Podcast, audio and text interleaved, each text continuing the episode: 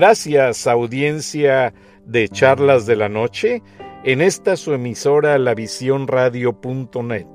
Información que va contigo. Soy su amigo Francisco Manuel Durán Rosillo, entrevistando al periodista Alfredo Corchado, a quien tengo el gusto de conocerlo demasiados años, yo pienso que ya más de veintitantos años, y lo conocí trabajando y sigue trabajando autor de dos libros de los que estamos dándole el espacio a él para que él nos explique en detalle. Actualmente sigue siendo corresponsal para el Dallas Morning News en la frontera México-Estados Unidos. Fue corresponsal en jefe del Buró de la Ciudad de México para el Dallas Morning News trabajó para el periódico Philadelphia Inquirer, trabajó para el Wall Street Journal y él tiene historias para rato. Yo pienso que una hora no es suficiente para entrevistar a Alfredo Corchado, pero lo que vamos a hacer es que hay que buscar sus libros, hay que leer sus libros, bastante interesantes, por cierto. Y periodista Alfredo Corchado nos estaba hablando de la situación compleja hasta cierto punto, porque la migración afecta en todos los aspectos. ¿Cuál es su pronóstico? Usted que está en la frontera, y te hablo de usted porque no me gusta tutear a la gente cuando siento respeto por ella. Y aunque somos... Te tutear, Francisco, y, y, te respeto bastante. Ah, yo también, pero para la audiencia me gusta porque me han gustado, solo he leído tu primer libro y te sigo mucho en el Dallas Morning News, entonces has hecho una, una radiografía de esa frontera. Entonces, tú que realmente ves el problema migratorio en ambos lados de la frontera, ¿qué pronosticas? ¿A qué se puede llegar? ¿Qué está pasando realmente? ¿Va a haber muro? ¿No va a haber muro? Eh, ¿Qué está pasando con la gente que no puede pasar? Hiciste una historia muy interesante sobre la manera en que los que pasan están básicamente varados, varados en prisiones y en hospicios para los niños. ¿Qué nos puedes decir al respecto? Mira, eh, yo empecé como corresponsal en la frontera. Eh, actualmente sigo como eh, corresponsal cubriendo temas de la frontera. Sigo en la Ciudad de México, o sea, yendo y viniendo, ¿no? desde México a la frontera casi toda mi vida y, no recuerdo otra época donde la situación sea tan difícil, tan compleja, eh, tan frustrante para gente que, que, vive en la frontera, para o sea, el, mamá y papá que, que no pueden visitar a sus abuelos, a sus tías, o, o, o, muchachos, o sea, gente joven que, que tiene que cruzar de Ciudad Juárez, de Nuevo Laredo, de Reynosa a Estados Unidos a, a, poder ir a clases todos los días. Es una situación que creo que ha cambiado eh, cómo vivimos, ¿no? Cómo este, convivimos con nuestros vecinos día a día. Eh, vas a la frontera y ves este, algo que no, que no había visto. Eh, o sea, docenas, cientos de personas, a veces este, hace poco llegaron 1.700 personas de Centroamérica en un día, Francisco, en un día. O sea, cosa que antes veíamos este, 100 personas, 200 personas. Creo que al, principio de, este año eran 500. Hace poco llegaron 1.700, que fue un número altísimo, pero que no se registró solamente en, El Paso, Ciudad Juárez, sino también en lugares como Brownsville, como Matamoros, como Reynosa, McAllen, eh, estás viendo eh, líneas larguísimas de, de, mercancía que llega de México. Este, las pérdidas que creo que el consumidor empieza a ver los precios que empiezan a, que van a la alza ¿no? en, los supermercados. Eh, estamos viendo una situación donde personas empiezan a decir, bueno, ¿qué están, o sea, qué está pensando Washington? ¿Qué está pensando el caso de Texas, Austin?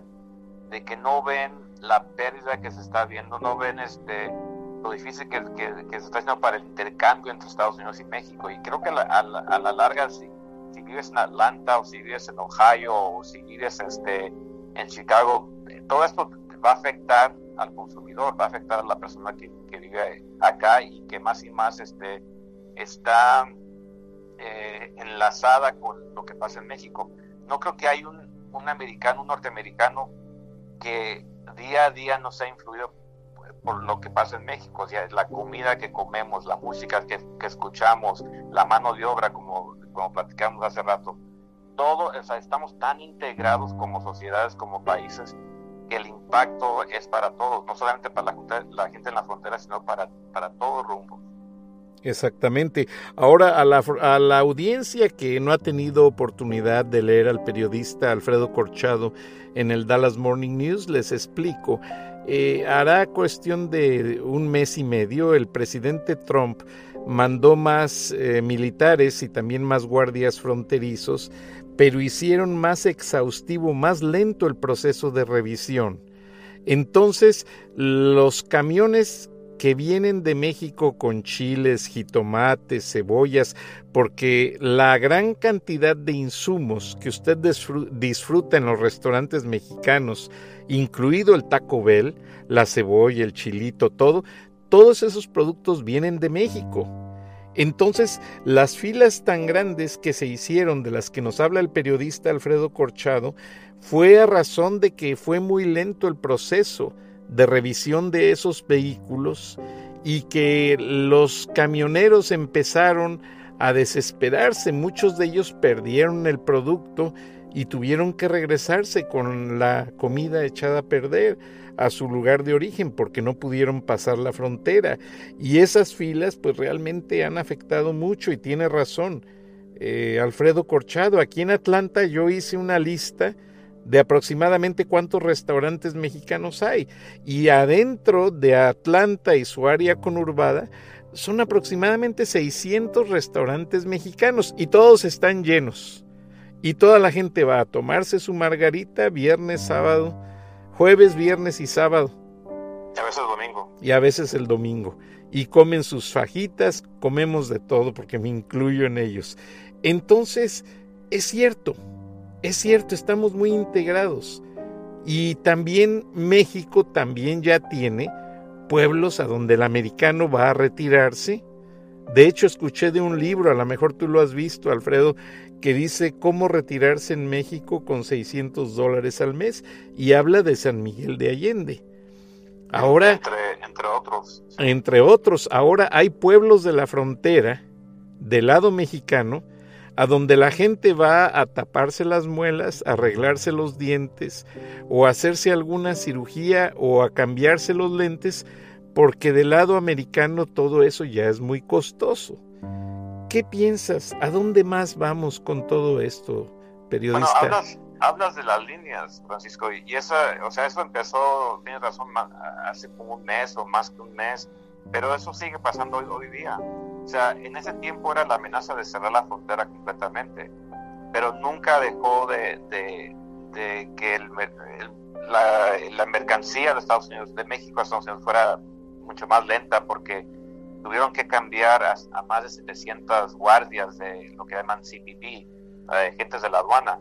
Eh, y adicionalmente trajeron tropas, este, eh, varias, varias agencias que, están llegando a la frontera para, según ellos, este, poder enfrentar una crisis. Mucha gente se pregunta si de veras es una crisis. Sí, el, el, número altísimo de migrantes eh, sugiere que hay una crisis humanitaria, pero esta gente no, no llega con la intención de evadir a la migra o de evadir a, la aduana, o sea, llegan a entregarse, están entregando día a día en grupos. Lo que sí creo que debemos de cuestionar es qué está pasando en Centroamérica y, y qué, cómo puede Estados Unidos o, en este caso con la ayuda de México, porque el presidente Andrés Manuel López Obrador ha sugerido de que ambos países se, pongan de acuerdo y puedan ayudar a, quizás a, fomentar la economía de Centroamérica, o sea, ayudar a la economía, que haya más crecimiento y que menos gente se tenga que, salir de, ese país, que ayudar este, la violencia. Sí, o sea, yo, yo que entrevisto a migrantes casi todos los días, llego en los entrevistos, les pregunto, ¿y por qué se vienen? uno, la economía, la pobreza, dos, la violencia o la violencia y la pobreza. O sea, depende de muchas veces del país que vienen, ya sea, ya sea Honduras, ya sea Guatemala. Pero en este caso me dices, ¿hacia dónde vamos? Esto es, esto no, no, no va a parar mañana. O sea, estamos viendo una cosa es, entre más retórica hay, entre más platica el presidente, más miedo eh, saca el presidente, más gente sale de, de, Centroamérica. Estuve eh, un par de meses, hace como dos, tres meses en, Guatemala, y, una cosa chistosa que me pasó, o sea, yo llegué como periodista a entrevistar a personas, algunas gentes me, me veían a mí como si, como si era un coyote, como si había llegado como coyote para reclutar a gente a salir y le decía, bueno, ¿y por qué dicen que soy coyote? Eh, pues usted viene de Texas, ¿no? Viene del, de un periódico en Dallas, sí, soy reportero por la frontera, eh, vivo en el, en el Paso y vivo en la Ciudad de México, usted es el coyote. Y, y a través de ellos, o a través de las entrevistas, me di cuenta de, del papel que juega el coyote en tomar ventaja, aprovecharse de gente tan vulnerable eh, que vive entre tanta pobreza, entre tanta violencia, y llegar y decir, ¿sabe qué? Tienen que venirse conmigo ahora. Si quieren llegar a Estados Unidos, el momento es ya. Se tienen que ir ya. Entonces, eso en parte refleja el por qué esos números siguen subiendo. Y entre más platica el presidente, más creo que eh, genera más miedo entre la población. Y vaya, o sea, los números siguen subiendo. Llega el verano, no creo que van a bajar eh, ni, ni mañana, ni junio, ni julio, ni, ni, este, ni septiembre. O sea, que estamos viendo, estamos viendo unos números que, que son casi, casi al margen de los números históricos cuando pasaba eh, la migración mexicana, ¿no? En, en, los 90, a principios del 2000, de que los números eran 1.6 millones de personas que, que llegaban. A, a, la fecha han llegado más de 500 mil personas de Centroamérica y estamos como a 5 o 6 meses de que empieza el año de, de, de, la, de la migra, de la migración que empieza este, en, octubre. Entonces vamos al, margen de, los números históricos que vimos en, algún momento de gente que se viene de México, pero el perfil allí, Francisco, él, él lo, es la diferencia, él, es lo, importante eh, anotar. En ese tiempo eran hombres eh, que, eran, que venían ese, solteros, o sea, gente que venía no a trabajar, si no encontraban trabajo los agarraba la migra al día siguiente o en unas horas los mandaban a México hoy vienen con familias, hoy vienen con hijos. Es, es una situación mucho más compleja al que vimos en, en, esa época. Bastante interesante. Para la audiencia de Charlas de la Noche estamos entrevistando al periodista Alfredo Corchado del Dallas Morning News y autor de dos recientes y muy interesantes libros que estarán a la venta tanto en, inglés como en español.